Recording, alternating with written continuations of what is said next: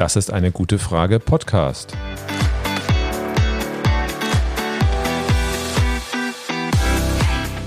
Der Podcast zur Klimakrise. Und zur Energierevolution. Von Cornelia. Und Volker Quaschning. Ja, herzlich willkommen zu einer neuen Folge auf unserem Podcast. Wir haben heute schon die 14. Folge, die Zeit vergeht. Ja, und was ist denn heute unsere Frage? Herzlich willkommen auch von mir. Wenn wir die Klimakrise stoppen wollen, brauchen wir mehr klimaneutrale erneuerbare Energieträger. Solarenergie und Windenergie werden dabei häufig als Hoffnungsträger genannt. Doch die Stromerzeugung mit Sonne und Wind schwanken stark.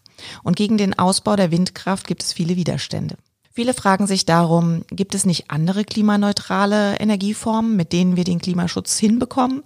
Und wie viel Photovoltaik und Windkraft brauchen wir wirklich? Okay, dann lasst uns doch heute mal anschauen, welche Energieträger wir überhaupt für die Energieversorgung in Deutschland haben, welche Potenziale diese haben, wie viel wir ausbauen müssen, was wir denn überhaupt machen können. Ja, und wie sieht es aus mit Vorurteilen, der Blackout-Gefahr bei erneuerbaren Energien, dem Speicherbedarf, der angeblich überhaupt gar nicht zu decken ist, oder den nicht bezahlbaren Kosten. Also viele spannende Fragen mit dem Schwerpunkt Photovoltaik und Windkraft, die wir heute zu beantworten haben. Wir sollten am Anfang erst nochmal erklären, wie heute unsere Stromversorgung aussieht. Die von Bruno Burger vom Fraunhofer Institut für Solare Energiesysteme betriebene Plattform Energy Charts meldete zum Jahreswechsel, dass erneuerbare Energien im Jahre 2020 in Deutschland erstmals mehr als 50 Prozent Anteil an der Stromerzeugung erreicht haben. Damit haben Photovoltaik und Windkraft im Jahr 2020 erstmals mehr Strom erzeugt als Kohlekraftwerke und Kernenergie zusammen. Das dürfte für viele neu sein. Welchen Energiemix haben wir denn zurzeit? Auf diese Zahlen schaue ich so ein bisschen mit Genugtuung, weil ich weiß noch, wie vor 10 oder 20 Jahren die Leute mir permanent den Vogel gezeigt haben, weil ich gesagt habe, naja, wir müssen mal 50 und dann später 100 Prozent erneuerbare Energien erreichen. Viele haben gemeint, das geht doch gar nicht. Jetzt haben wir es einfach geschafft, viel früher als am Anfang viele geglaubt haben, aber leider immer noch ein bisschen spät für die Klimakrise. Schauen wir uns doch mal an, was für einen Energiemix wir bei der Stromversorgung haben. Bei den erneuerbaren Energien ist die Windkraft unangefochten auf Platz Nummer 1. Die deckt dort 27 Prozent der Stromversorgung Stromversorgung ab. Der gesamten Stromversorgung, wie gesagt, in Deutschland. Ja, das meiste an Land. Wir haben noch ein bisschen Offshore-Windenergie in Nord- und Ostsee und dann mit etwas Abstand kommt die Photovoltaik, etwa 11 Prozent der Stromerzeugung. Danach die Biomasse mit 9, es kommt die Wasserkraft mit 4 Prozent und die Geothermie, also die Erdwärme. Da haben wir auch ein paar Kraftwerke, die sind aber von der Menge her im Prinzip unbedeutend. Die andere Hälfte der Stromerzeugung wird immer noch mit den klassischen Kraftwerken abgedeckt. Da führt dann immer noch die Kohle mit etwa 24 Prozent. Und das ist weniger als Windkraft. Also wie gesagt, bemerkenswert im Jahr 2020 mehr Windenergie als Kohle. Sehr, sehr spannend. Auf Platz zwei kommt dann mit weitem Abstand die Kernenergie, die nur 13 Prozent abdeckt und ein bisschen mehr als die Photovoltaik noch erzeugt. Wir erwarten in diesem spätestens im nächsten Jahr, dass die Photovoltaik dann auch die Kernenergie überholt. Ja, und dann haben wir am Schluss abgeschlagen die Gaskraftwerke mit 12 Prozent. In der Summe haben wir dann, wie gesagt, die Hälfte Erneuerbare, die andere Hälfte klassische Kraftwerke, fossile und Kernenergie. Und im Jahr 2020 haben die erneuerbaren Energien anteilmäßig nochmal ordentlich zugelegt. Das liegt aber nicht daran, dass wir so richtig viel ausgebaut hätten. Wir hatten ordentlich Wind und Sonne, das war erstmal gut. Und auf der anderen Seite hat der Corona-Effekt noch dazu beigetragen. Durch Corona ist der Stromverbrauch runtergegangen, also der Gesamtkuchen an Strom ist kleiner geblieben, die Kuchenstückchen der erneuerbaren Energien gleich groß oder leicht angestiegen und dann bleibt halt einfach weniger übrig für die anderen, für die klassischen Kraftwerke, im Wesentlichen dann für die Kohle. Trotzdem haben fossile Kraftwerke im Jahr 2020 immer noch mehr als 150 Megatonnen an Kohlendioxid verursacht, also 150 Millionen Tonnen an Kohlendioxid und das ist mehr als ein Fünftel der deutschen CO2-Emissionen. Die Regierung will bis 2030 den Anteil Erneuerbare auf 65 Prozent steigern. 100 Prozent sollen dann bis 2050 erreicht werden. Das klingt doch erstmal gut. Willst du aber das dicke Aber erklären? Naja, von 50 auf 65 Prozent in zehn Jahren zu kommen, das ist natürlich ein ganz schöner Witz. Das heißt also, das ist wirklich ein Drödeltempo. Uns steht hier wirklich das Wasser bis zum Hals, was die Klimakrise anbelangt. Ja, und die Bundesregierung macht Bummelstreik. Also das ist natürlich schon äh, ein harter Tobak. Wir brauchen natürlich einen viel, viel schnelleren Ausbau und das anvisierte Jahr für 2050 zur Klimaneutralität kommt auch viel zu spät. Damit können wir das Pariser Klimaschutzabkommen nicht ansatzweise einhalten. Das haben wir in Folge 9 auf unserem Podcast dann ausführlich erklärt. Aber wir müssen ja nicht nur den Strom klimaneutral machen. Wir haben ja auch noch andere Bereiche. Das heißt, wir haben auf der einen Seite erstmal die Wärme. Da heizen wir im Wesentlichen mit Heizöl und mit Erdgas. Natürlich müssen wir das auch ersetzen, erneuerbar machen. Dann haben wir den Verkehr. Da tut sich ja auch überhaupt nichts. Da fahren wir mit Benzin und Diesel. Wir haben dann auch noch die Grundstoffindustrie, die auch noch viel CO2 erzeugt. Ja, und diese ganzen Bereiche, die müssen wir natürlich auch klimaneutral machen. Das heißt, da hilft es nichts, wenn wir am Ende nur auf den Strom gucken und der Rest da immer noch das Klima zerstört. Das heißt also, wir dürfen nicht nur auf den Strom schauen, sondern auf den gesamten Energiebedarf, wenn wir wirklich das Pariser Klimaschutzabkommen einhalten wollen. Und deswegen müssen wir auch beim Ausbau der Photovoltaik und der Windenergie, was ja heute unser Thema ist, nicht nur den Strombereich beachten, sondern was wir insgesamt an Energie in Deutschland brauchen. Okay, der Anteil von 50 Prozent erneuerbaren Energie bezieht sich nur auf den Stromverbrauch. Wie groß ist denn der Anteil erneuerbarer Energien, wenn wir uns den gesamten Energiebedarf anschauen? Ja, schauen wir uns die anderen Bereiche erstmal an. Wärme, da hatte ich ja schon gesagt, da heizen wir im Wesentlichen mit Erdöl und Erdgas. Da gibt's ein bisschen erneuerbare Energien, also wenigstens Brennholz dann für irgendwelche Scheitholzöfen oder die eine oder andere Pelletheizung. Dann gibt's auch noch die eine oder andere Solarthermieanlagen. Aber der Anteil erneuerbarer Energien am Wärmeaufkommen liegt in Deutschland gerade einmal bei so rund 14 Prozent. Und beim Verkehr ist es noch schlimmer. Da haben wir ein bisschen Biomasse, also ein bisschen Biodiesel oder Bioethanol. Ja, die Bahn fährt fährt mit ein bisschen Ökostrom, das spielt aber kaum eine Rolle. Beim Verkehr kommen wir nicht mal auf 6% erneuerbaren Anteil. Und wenn wir einfach Strom, Wärme und Verkehr zusammenpacken, dann äh, halbiert sich in etwa der erneuerbaren Anteil, weil die anderen Bereiche einfach das, was wir im Strom machen, runterziehen, sodass wir nach meinen Berechnungen für 2020 auf 23 Prozent erneuerbare Energien am Endenergieaufkommen kommen. Das ist weniger als ein Viertel. Das heißt, drei Viertel fehlen noch für die Klimaneutralität und das müssen wir uns wirklich vor Augen halten, was auch das Ausbautempo erneuerbarer Energien anbelangt. Okay, wir müssen den gesamten Energiebedarf in Deutschland ja klimaneutral abdecken. Gehen wir doch mal die verschiedenen Energieformen durch und erläutern, welche Potenziale sie haben. Norwegen deckt zum Beispiel heute schon 100 Prozent seines Strombedarfs mit Wasserkraft ab. Was kann die Wasserkraft bei uns leisten? Ja, Norwegen ist schon faszinierend, was die Stromerzeugung anbelangt. Die ist heute schon regenerativ, vor allen Dingen wegen den großen Potenzialen bei der Wasserkraft. Und Norwegen ist ja auch Weltmeister bei der Elektromobilität, aber leider fahren auch in Norwegen noch ausreichend Benzin- und Dieselautos rum. Die verursachen natürlich dann auch noch CO2 und natürlich auch im Bereich der Industrie oder der Wärme kommen fossile Energieträger in Norwegen auch noch vor. Deswegen ist Norwegen heute auch immer noch nicht ganz klimaneutral und natürlich ganz stark kritisiert. Norwegen ist eins der größten Ölförderländer. Also also wenn man das in die Bilanz mit einzieht, steht, sieht leider Norwegen auch nicht ganz so gut aus. Ja, aber wenn man Wasserkraft nutzen will, dann braucht man Berge. Und ja, Deutschland hat halt einfach wenig Berge.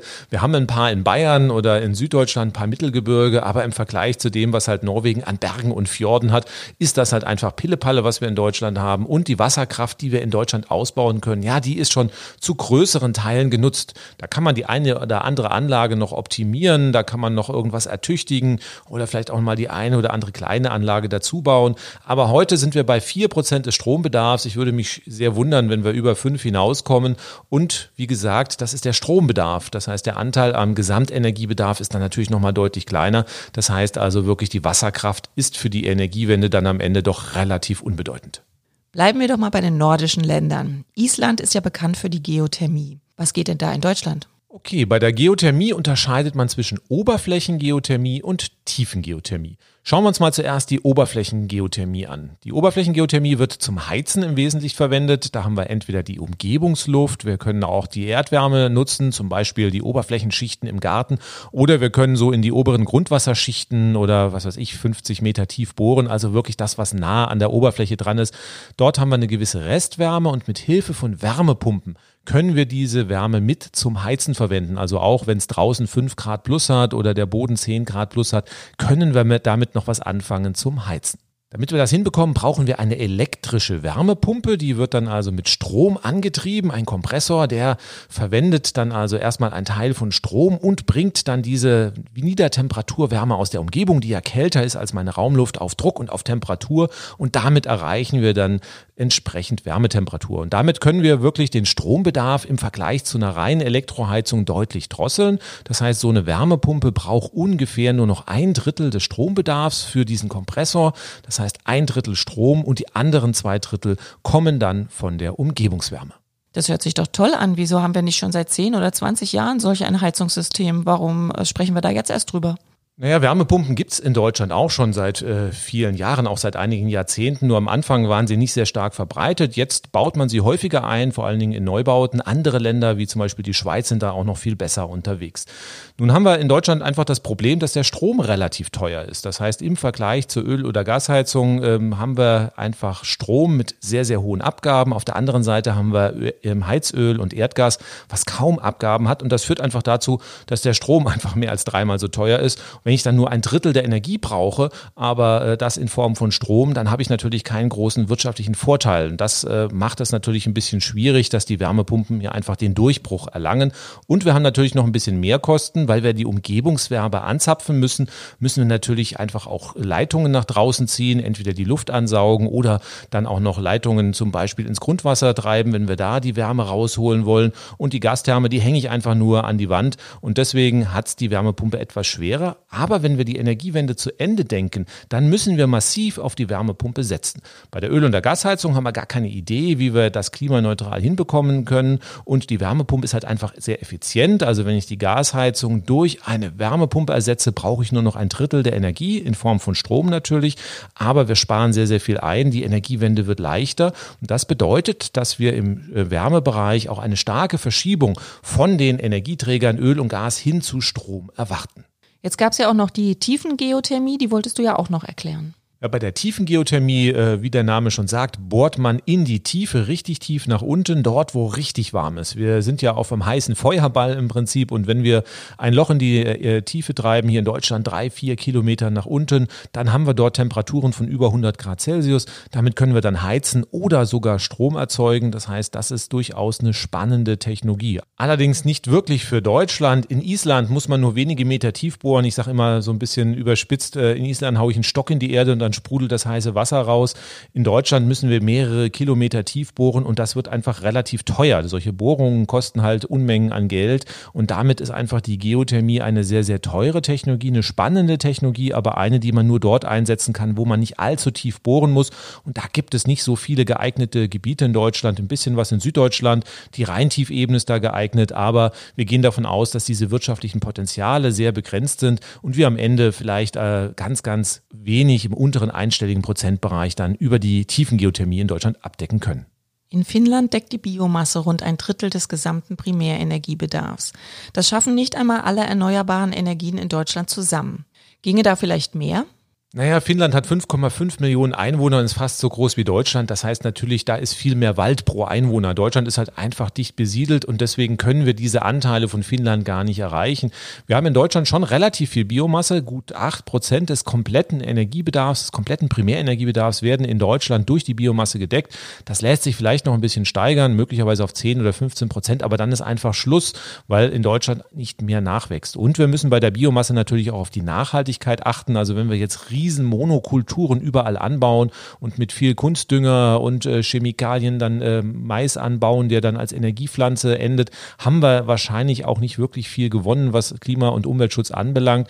Wir müssen schauen, dass wir auf die Reststoffe setzen, also das, was an Biomasse übrig bleibt, das dann zum Beispiel in Biogasanlagen verwenden, Restholz zum Heizen, das ist alles in Ordnung. Das wächst dann wieder nach und ist klimaneutral, aber da sind die Potenziale in Deutschland halt leider ziemlich begrenzt. Okay, viele erneuerbare Energien haben wir jetzt schon. Was schauen wir uns denn als nächstes an? Na, nehmen wir doch die Solarthermie. Okay, wie sind denn die Potenziale bei der Solarthermie?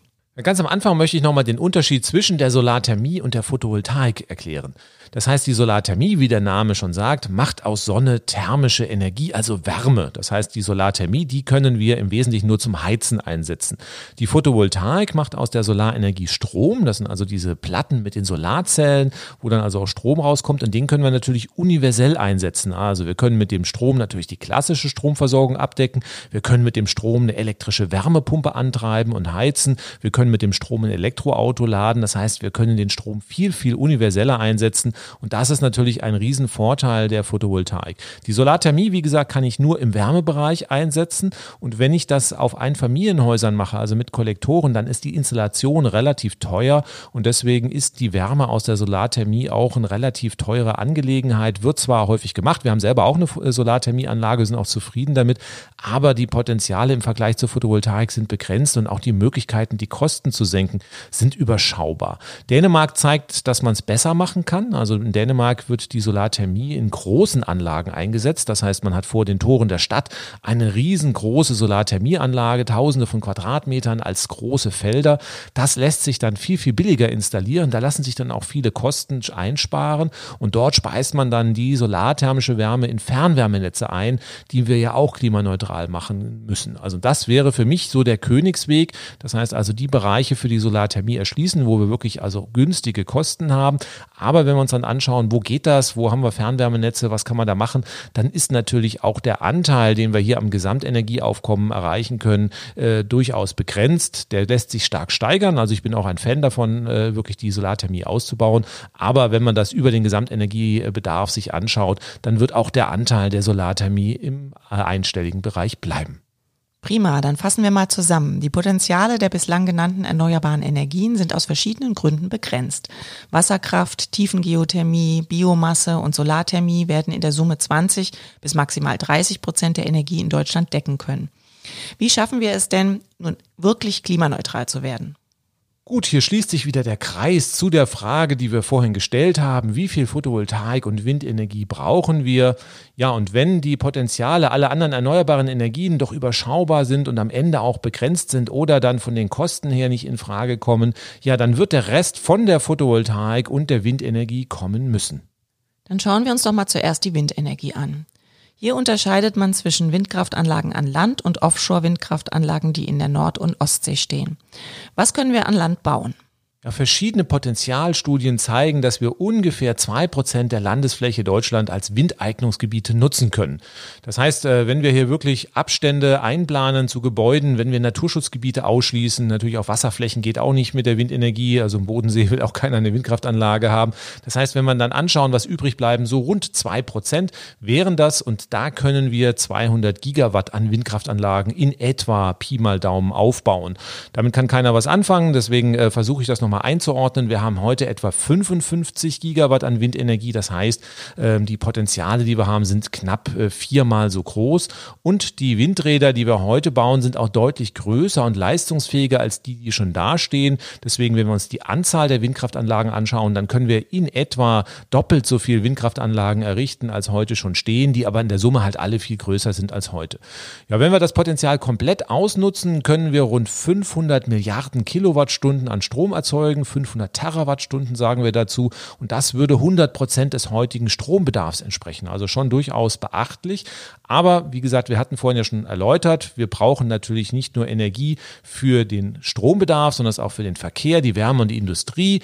Da wird auch der Strombedarf künftig deutlich ansteigen. Und wenn wir den Windenergieanteil, den die Windenergie an Land decken kann, auf den Gesamtenergiebedarf beziehen, dann ist es etwas weniger als ein Drittel des künftigen Bedarfs, den wir hier abdecken können. Die 2% Landesfläche, klappt das mit den Mindestabständen? Ja, Mindestabstände zu Gebäuden haben wir ja schon immer. Das heißt, wir müssen mit Windkraftanlagen klare Lärmschutzauflagen, auch Sichtschutzauflagen einhalten. Und ähm, das galt schon immer. Je größer die Windkraftanlage ist, desto weiter weg muss die natürlich auch von Gebäuden stehen. Nur da reden wir in der Regel von wenigen hundert Metern. Nun ähm, gilt dann neuerdings, die Bundesregierung, vor allem die CDU, hat 1000 Meter als Mindestabstand durchgedrückt. Da kann es Ausnahmen geben in einzelnen Bundesländern, aber auch Ausnahmen nach oben. In Bayern gilt beispielsweise die 10 regelung Das heißt, hier muss man die zehnfache Höhe von Windkraftanlagen äh, zu Gebäuden als Abstand einhalten. Das sind dann im Regel etwa 2000 Meter. Und wenn wir diese Flächen, diese neuen Abstandsflächen berücksichtigen und die abziehen, dann fällt richtig viel weg. Also dann gehen wir davon aus, dass also ja schon mehr als die Hälfte übrig bleibt. Aber das, was wegfällt, tut schon richtig weh. Und das fehlt uns natürlich dann auch bei der Energiewende. Und das lässt sich nur sehr schwer über andere Bereiche kompensieren. Nun gibt es bei der Windkraft an Land große Widerstände. Können wir die Windkraftanlagen nicht einfach in die Nord- und Ostsee stellen? Ja, das machen wir ja schon. Wir haben heute etwa 8 Gigawatt an Offshore-Windkraftanlagen. Da kommt schon einiges an Strom raus. Deutlich weniger als an Land, aber immerhin. Und die Potenzialstudien, die ich so kenne, die sagen, dass wir so 70 bis 80 Gigawatt äh, in die Nord- und Ostsee stellen können. Das wäre etwa nochmal zehnmal so viel wie heute. Also immerhin. Aber das deutsche Hoheitsgebiet in der Nord- und Ostsee ist relativ klein. Das heißt also auch mit den Mengen, die wir dort aufbauen können, ja, werden wir nicht so richtig weit kommen. Gehen wir mal von 70 Gigawatt Gigawatt aus, dann können wir vielleicht ja, 300 Terawattstunden, 300 Milliarden Kilowattstunden an Strom liefern. Das sind weniger als 20 Prozent des heutigen Gesamtenergiebedarfs. Das heißt also langfristig gesehen wird die Offshore-Windenergie einen wichtigen Teil liefern können. Aber wenn man nun glaubt, dass man die Standorte, die wir an Land nicht erschließen, weil da die Widerstände zu groß sind, in die Nord- und Ostsee stellen können und dann auch ganz viel dazu bauen, was dann am Ende noch irgendwie Wasserstoff erzeugt, dafür sind einfach die Standorte zu klein, die Mengen, die wir dort aufbauen können. Also Offshore-Windenergie ist wirklich wichtig, aber wir können damit keine Wunder bewirken. Das heißt, die Potenziale sind begrenzt und wir werden da nicht die Lücken schließen können, die wir durch einen zögerlichen oder gar verhinderten Ausbau an Land reißen werden. Das heißt, es ist enorm wichtig, dass wir die Windkraftanlagen auch an Land bauen und dafür müssen wir einfach die Akzeptanz erhöhen. Wir müssen den Leuten erklären, dass es hier praktisch keinen Plan B gibt, dass wir nicht aus die, auf die Nord- und Ostsee ausweichen können. Die Mengen, die wir dort aufbauen können, sind zu klein. Wir brauchen die Akzeptanz an Land. Wir müssen den Aufbau dort wieder flott machen. Ohne das haben wir keine Chance, in Deutschland aus eigener Kraft klimaneutral zu werden. Das heißt, die Windkraft an Land und Offshore zusammen kann bestenfalls die Hälfte des künftigen Energiebedarfs decken. Und das auch nur, wenn wir alle geeigneten Standorte erschließen können. Da bleibt dann ein ganz ordentlicher Rest übrig. Der muss dann mit Photovoltaik gedeckt werden.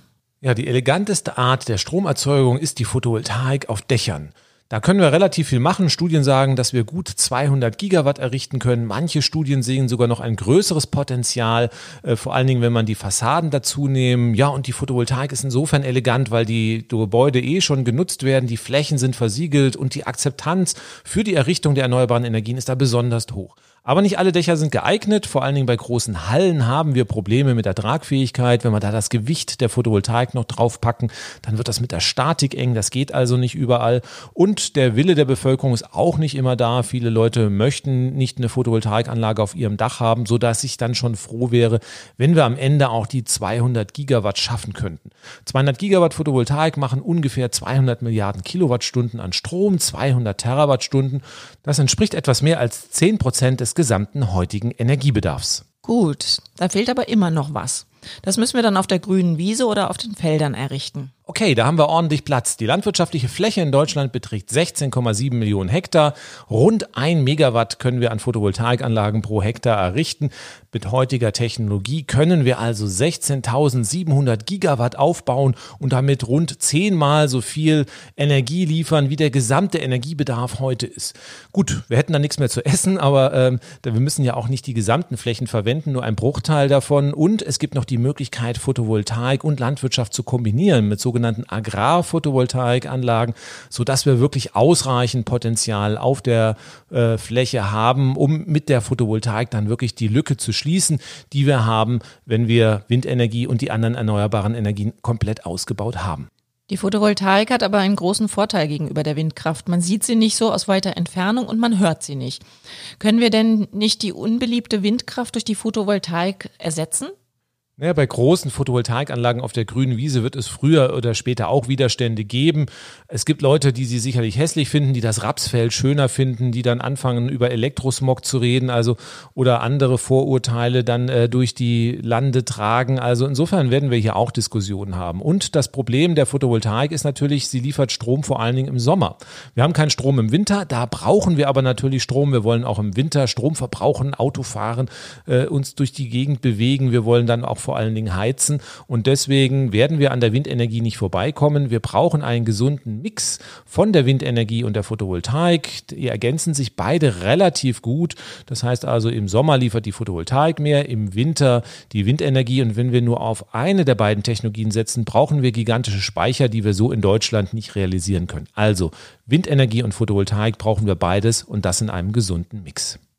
Dann fassen wir nochmal zusammen, was wir bisher gesagt haben. Erneuerbare Energien können den gesamten deutschen Energiebedarf abdecken. Wasserkraft, Geothermie, Biomasse und Solarthermie werden künftig rund 20 Prozent des Bedarfs decken.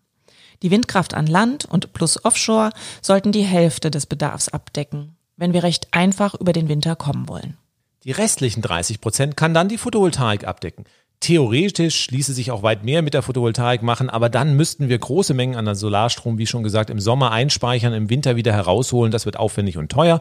Die Speicherpotenziale sind auch begrenzt und werden gar nicht ausreichen. Also noch einmal, ohne gleichzeitigen Ausbau von Windkraft und Photovoltaik können wir aus eigener Kraft in Deutschland nicht klimaneutral werden. Nun gibt es Stimmen wie die von Herrn Altmaier, die sagen, dass wir sowieso nicht den gesamten Energiebedarf in Deutschland decken können und müssen. Wir könnten ja auch auf Importe setzen.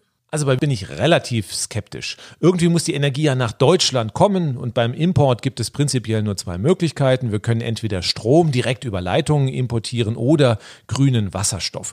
Die Frage ist, wo sollen wir das Ganze dann hernehmen? Die Potenziale bei den europäischen Nachbarländern sind ja auch begrenzt. Sie sind ja selber selbst noch nicht klimaneutral. Das heißt, die müssen erstmal schauen, dass die ausreichend erneuerbaren Strom produzieren, um aus eigener Kraft im eigenen Land klimaneutral zu werden und ob da dann auch noch Platz ist für Überschüsse, ob die dann die Windkraftanlagen haben wollen, das müssen wir erstmal sehen. Letztendlich werden wir dann bis zur Sahara ausweichen müssen, dort sozusagen gigantische Mengen aufbauen, eine Art Energiekolonialismus aufbauen und dann entweder den Strom durch riesige Leitungstrassen quer durch Europa transportieren, wo wir gar nicht wissen, wie wir das machen können. Jede Windkraftanlage, die wir hier in Deutschland nicht bauen, die wird dann mindestens durch zwei, drei oder vier Strommasten ersetzt werden. Und wenn wir das über den Wasserstoffweg machen, dann haben wir riesige Verluste. Es wird enorm teuer, was wir ausführen ausführlich in unserem letzten Podcast in Folge Nummer 12 diskutiert haben. Also du meinst, wir müssen wirklich in den sauren Apfel beißen und all unsere Energie in Deutschland selbst produzieren? Ein bisschen an Energie werden wir wahrscheinlich schon importieren, zum Beispiel Wasserstoff für die Industrie und auch bei dem Flugverkehr oder dem Schiffsverkehr brauchen wir ja am Ende klimaneutrale Treibstoffe. Wo dann die Schiffe bunkern oder wo dann die Flugzeuge aufgetankt werden, ist am Ende egal. Das müssen wir natürlich nicht alles in Deutschland machen. Aber ich denke schon, der Löwenanteil der Energie, den werden wir in Deutschland selber produzieren müssen. Der Vollständigkeit halber sollten wir aber auch noch mal kurz auf die Kernenergie eingehen. Die wird ja von vielen auch immer noch als eine Lösung angesehen. Naja, die Kernenergie deckt etwa drei Prozent des Endenergiebedarfs und das erkaufen wir mit einem großen Sicherheitsrisiko. Wir haben Endlager, das wir noch suchen und nicht gefunden haben. Wir haben die Terrorgefahr, die äh, ja auch gar nicht groß thematisiert wird. Natürlich kann auch bei uns ein großer Unfall passieren und das bei einem Anteil, der kleiner ist als bei Brennholz heute. Das heißt also wirklich absolut irrelevant für den Klimaschutz. Das heißt, wenn die Kernenergie wirklich einen nennenswerten Beitrag zum Klimaschutz leisten sollte, dann müssten wir in den nächsten zehn Jahren Dutzende von neuen Kernkraftwerken bauen für Hunderte von Milliarden Euro. Das ist gar nicht durchsetzbar. Die Frage dann auch, wo soll das Uran herkommen? Und die Frage, was kostet das Ganze? In Großbritannien wird derzeit ein neues Kernkraftwerk gebaut und das zeigt, wie teuer das ist. Das heißt, diese Anlage wird Strom produzieren, der etwa drei bis viermal so teuer ist wie von Windkraft oder Solar Solaranlagen. Und das zeigt eigentlich, dass die Kernenergie inzwischen keine ernstzunehmende Alternative mehr ist. Gegner der Energiewende warnen aber vor der zunehmenden Gefahr von Stromausfällen, also Blackouts, wenn wir uns nur auf die erneuerbaren Energien verlassen. Auf der Webseite des Solarfördervereins habe ich ein nettes Zitat von Frau Merkel aus den 1990er Jahren gefunden. Sonne, Wasser oder Wind können auch langfristig nicht mehr als vier Prozent unseres Strombedarfs decken. Naja, da haben wohl einige Energieversorger ihr damals einiges eingeflüstert. Man hat damals schon von der Blackout-Gefahr geredet. Naja, heute haben wir inzwischen 50 Prozent. Das heißt also, jetzt müsste es eigentlich permanent dunkel sein, wenn diese Gefahren von damals wirklich aufgetreten wären. Natürlich haben wir ein Problem. Das heißt, wir haben äh, hier sehr viele konventionelle Energien, die derzeit die Energieversorgung sicherstellen. Und wenn die natürlich nach und nach verschwinden oder auch wenn die ausfallen, dann kriegen wir Schwierigkeiten. Aber natürlich ist auch das konventionelle System System nicht äh, wirklich Blackout sicher. Das heißt, wir haben in der Elektrotechnik ein N-1-Kriterium. Das heißt also, wenn ein großes Betriebsmittel ausfällt, das heißt eine große fette Leitung oder ein großes Kraftwerk, dann ist es gar kein Problem, dann können wir das ausregeln. Doch was passiert, wenn zwei oder drei dicke Kraftwerke oder Leitungen ausfallen, dann ist in Europa dunkel und das sind durchaus auch Szenarien, die eintreten können. Die erneuerbaren Energien sind viel krisensicherer. Na, wenn man eine Windkraftanlage umsägt, passiert gar nichts. Selbst wenn man 20 oder 30 gleichzeitig umlegt. Also da würden wir kein Blackout haben. Bei zwei oder drei großen Kraftwerken haben wir schon ein Problem. Das heißt, das erneuerbare Energiensystem wird von der Idee her erstmal viel, viel krisensicherer, viel, viel ausfallsicherer. Natürlich haben wir Zeiten, in denen kein Wind und keine Sonne da ist oder zumindest mal wenig Wind und wenig Sonne. In den Zeiten müssen wir natürlich auch dafür sorgen, dass das System sicher ist und dafür brauchen wir Speicher. Da können wir dann nicht mehr auf Kohlekraftwerke oder irgendetwas setzen, die dann weiterlaufen und die müssen wir halt einfach bauen. Das heißt, wenn wir eine klimaneutrale Energieversorgung mit viel Sonne und Wind haben wollen, müssen wir natürlich auch die Speicher bauen. Sonst bekommen wir natürlich auch ein Problem. Aber ich glaube, das ist eine relativ einfache Binsenweisheit und da brauchen wir nicht große Diskussionen drüber führen. Naja, aber Professor Hans-Werner Sinn warnt ja schon seit Jahren in seinen Vorträgen, dass wir die nötigen Speicher in Deutschland gar nicht bauen können. Wie stark steigt denn nun der Speicherbedarf, wenn wir ähm, auf Photovoltaik und auf Windkraft setzen? Ja, viele Studien unterschiedlicher Forschungsinstitute zeigen, dass es problemlos geht. Wir wissen, wie wir das machen müssen. Wir brauchen natürlich Speicher und auch viele. Und der Speicherbedarf wird sehr erheblich steigern, wenn wir viel mit Sonne und Wind machen. Wir gehen mal von der Größenordnung von mindestens mal dem Faktor 1000 aus. Faktor 1000, das hört sich jetzt aber schon ziemlich gigantisch an. Da würde ich ja fast Professor Sinn recht geben. Naja, wir haben heute praktisch kaum Speicher. Wir haben nur Pumpspeicherkraftwerke, das heißt, das sind Wasserkraftwerke, die bei zu viel Strom Wasser auf den Berg pumpen und wenn wir zu wenig Strom haben, es wieder runterlassen. Und die heutigen Speicher können vielleicht so eine halbe Stunde rein rechnerisch den Strombedarf in Deutschland decken. Da kommt man natürlich nicht wirklich weit. Und wenn man dann wirklich einige Wochen überbrücken muss, dann kommt man schnell auf den Faktor 1000. Ja, was hat Professor Sinn ausgerechnet? Dass es mit Pumpspeicherkraftwerken, also diesen Wasserkraftwerken, die wir heute haben, nicht geht. Gut. Da gehe ich daher, da braucht man jetzt nicht irgendwie stundenlang rumzurechnen. Ich glaube, das sieht jeder Laie, dass wenn wir heute eine halbe Stunde decken können und äh, dass wir auch nicht die Wasserkraftwerke in Deutschland vertausendfachen können und auch nicht im Ausla äh, europäischen Ausland. Das heißt, wir brauchen andere Speichertechnologien. Und da gehen wir davon aus, dass wir einen Mix bekommen. Auf der einen Seite effiziente Batterien, die wirklich so den Kurzzeitbereich Tag-Nacht überbrücken. Und die zweite Technologie ist das sogenannte Power to Gas. Da nehmen wir dann also Überschüsse, wenn wir wirklich zu viel Strom aus Sonne und Wind haben. Dann äh, nehmen wir dann Elektrolyseanlagen, das kennt man so aus dem Chemie- oder Physikunterricht. Da machen wir dann also aus dem Strom Wasserstoff und diesen Wasserstoff, den können wir speichern und zurückverstromen bei Bedarf. Also wenn zu wenig Wind und Sonne da ist, dann können wir aus dem Wasserstoff wieder Strom draus machen und so können wir dann auch die Lücken schließen. Und wie gesagt, das Ganze ist durchgerechnet, das funktioniert. Und wenn wir den Wasserstoff, der ja sehr wertvoll ist, nur für das bisschen Stromspeicherung verwenden, dann wird das Ganze auch wirtschaftlich tragbar und bezahlbar bleiben. Unter Sektorkopplung versteht man die Verknüpfung der Sektoren Elektrizität, Wärme, Verkehr und Industrie bei der künftigen Energieversorgung. Wie kann uns das denn nun helfen, den Speicherbedarf zu reduzieren? Naja, wir wissen, dass wir uns künftig, äh, wenn wir uns fortbewegen, im Wesentlichen das mit der Elektromobilität machen äh, werden und wenn wir heizen, auch sehr stark auf Strom setzen. Und da gibt es Riesenchancen. Zum Beispiel schauen wir uns mal einen Tesla an. Ein Tesla hat eine relativ große Autobatterie und der Strom aus der Autobatterie würde ausreichen, um ein Einfamilienhaus mehrere Tage bis zu einer Woche komplett mit Strom zu versorgen. Das heißt, wenn wir dann wirklich mal ein oder zwei Tage zu wenig Strom haben, dann können wir einfach die Autobatterien anzapfen oder wir können das Laden der Autobatterien einfach zeitlich verschieben und da haben wir Riesenpotenziale, wie wir einfach hier was verlagern können, ohne Speicher dafür aufbauen zu müssen. Die Speicher sind ja da im Auto drin und da können wir eine Doppelnutzung machen, das ist schon mal sehr gut. Das gleiche gilt für den Heizungsbereich. Auch da können wir spielen, zum Beispiel indem wir die Raumtemperatur leicht verändern. Das heißt, wenn wir zu viel Strom haben, dann erhöhen wir einfach die Raumtemperatur. Es wird ein Grad wärmer, das merken wir kaum.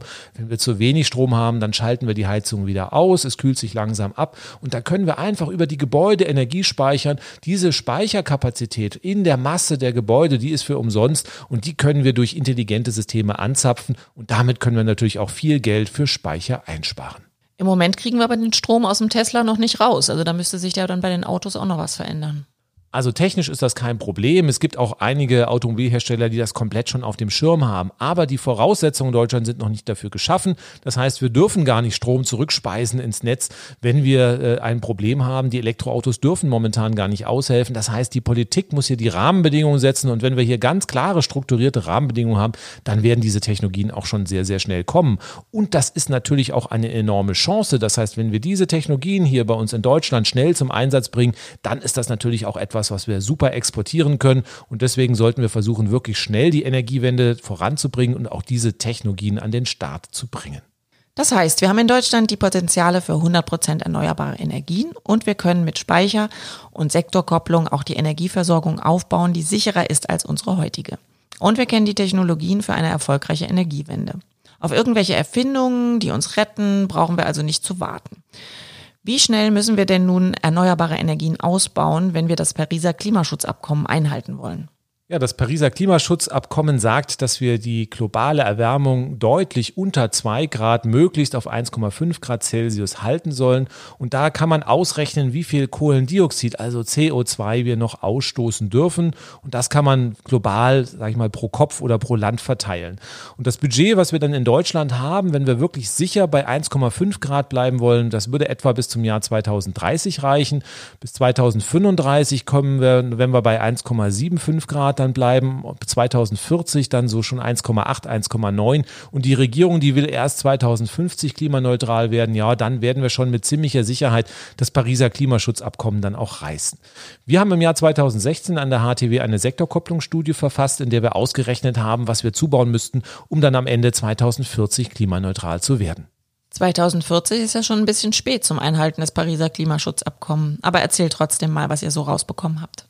Ja, es ist interessant, wie sich durch Fridays for Future und die Bewegung in den letzten zwei Jahren der Diskurs verändert hat. Im Jahr 2016, als wir die Studie gemacht haben, ja, da hat die Bundesregierung noch gesagt, dass sie im Jahr 2050 nur 80 Prozent einsparen möchte und mit 2040 waren wir da revolutionär. Mittlerweile äh, ist 2040 schon eher so im unteren Mittelfeld. Das heißt, der Druck, auch wirklich früher fertig zu werden, äh, hat stark zugenommen. Aber wir waren die ersten, die, sage ich mal, Studien vorgelegt haben, die deutlich vor 2050 auch wirklich die komplette Klimaneutralität erreichen.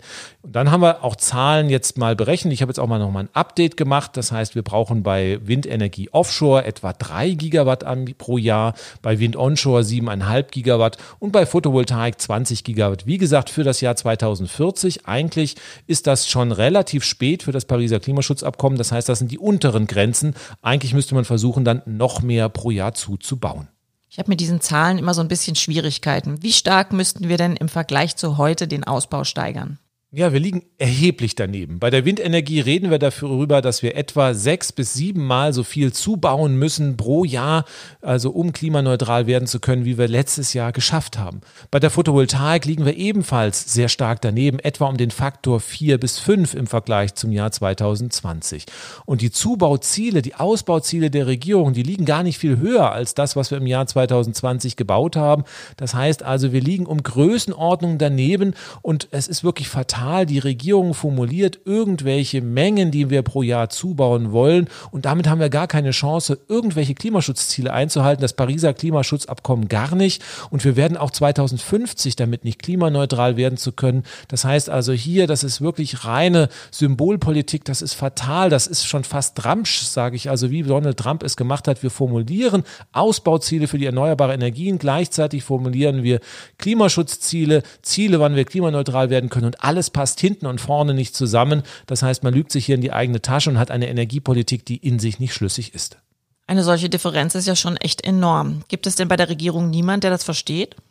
Ne, es gibt zahlreiche wissenschaftliche Studien, die das belegen. Also jüngst kam eine Studie vom Fraunhofer Institut für Solare Energiesysteme raus oder das Wuppertal Institut, die darauf hinweisen. Ich denke schon, dass einige Fachpolitiker sich diese Studien auch angeschaut haben. Unsere Sektorkopplungsstudie vom Jahr 2016, wo wir ja auch schon diese Mengen kommuniziert haben, hat zumindest mal der damalige Staatssekretär im Wirtschaftsministerium angefordert. Das heißt, es fehlt nicht an Wissen, sondern es fehlt nur am Mut und wirklich diese Ziele auch umzusetzen, etwas zu machen, was wir auch brauchen. Und das heißt, man wurstelt sich so durch von einem Jahr ins nächste. Und, und das Problem, den Berg, den man da vor sich herschiebt, der wird dann am Ende immer größer. Die Ausbausteigerungen sind ja schon ganz schön enorm. Welchen Zubau hältst du denn für realistisch? Wir hatten uns im Jahr 2016 in unserer Studie erstmal auf das Jahr 2040 fokussiert, weil das, glaube ich, können wir mit vernünftigen Anstrengungen auf alle Fälle noch erreichen. Das ist machbar. Wenn wir im Jahr 2035 oder gar im Jahr 2030 klimaneutral werden wollen, wird es deutlich schwieriger.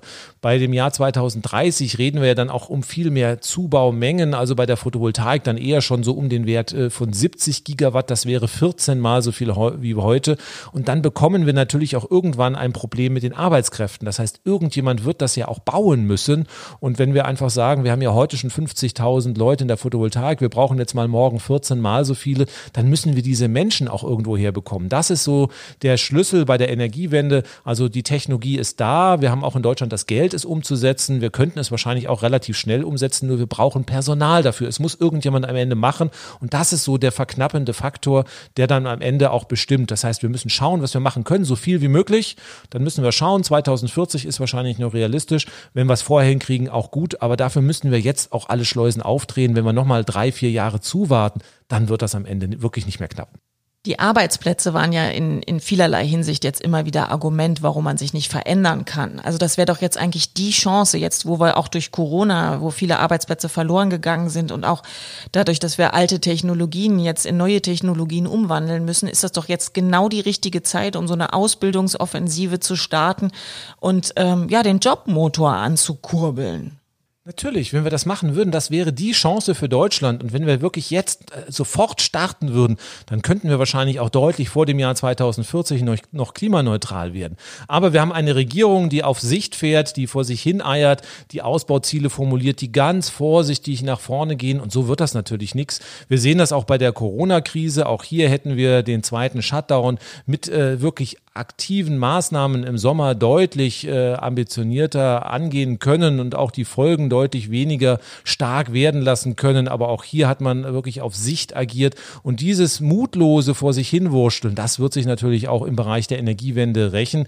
Und wenn wir es nicht tun, die Amerikaner starten wahrscheinlich demnächst durch mit Joe Biden, die Chinesen sind dabei, die haben letztes Jahr Zahlen zugebaut im solaren Windenergiebereich. Da sind, ist mir einfach schwindlig geworden. Ja, wir reden dann also hier dabei, dass wir im Bereich von Windenergie ja nicht irgendwie drei oder viermal so viel gebaut haben.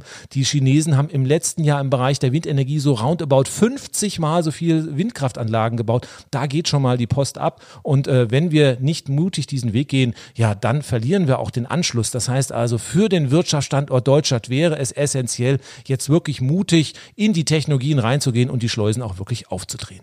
Also alle Schleusen öffnen, bauen so viel wir können, überall, privat, Gewerbe, öffentliche Gebäude und das Geld investieren, das es für den Klimaschutz braucht.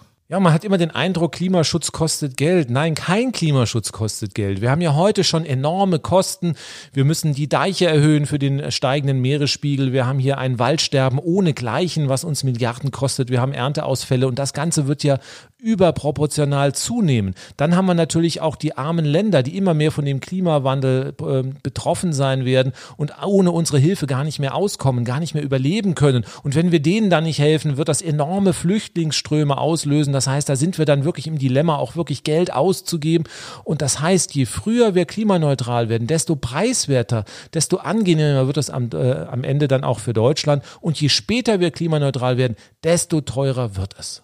Ja, das ist super spannend. Überall hört man ja die Frage, können wir uns die schnelle Energiewende überhaupt leisten? Und du sagst, je langsamer wir die Energiewende machen, desto teurer wird es. Wer von hohen Kosten für die Energiewende redet, der blendet die Klima- und Umweltfolgekosten komplett aus. Photovoltaik ist nicht mehr teurer als Strom aus Kohle- und Gaskraftwerken. Auch die Kosten für Speicher fallen enorm.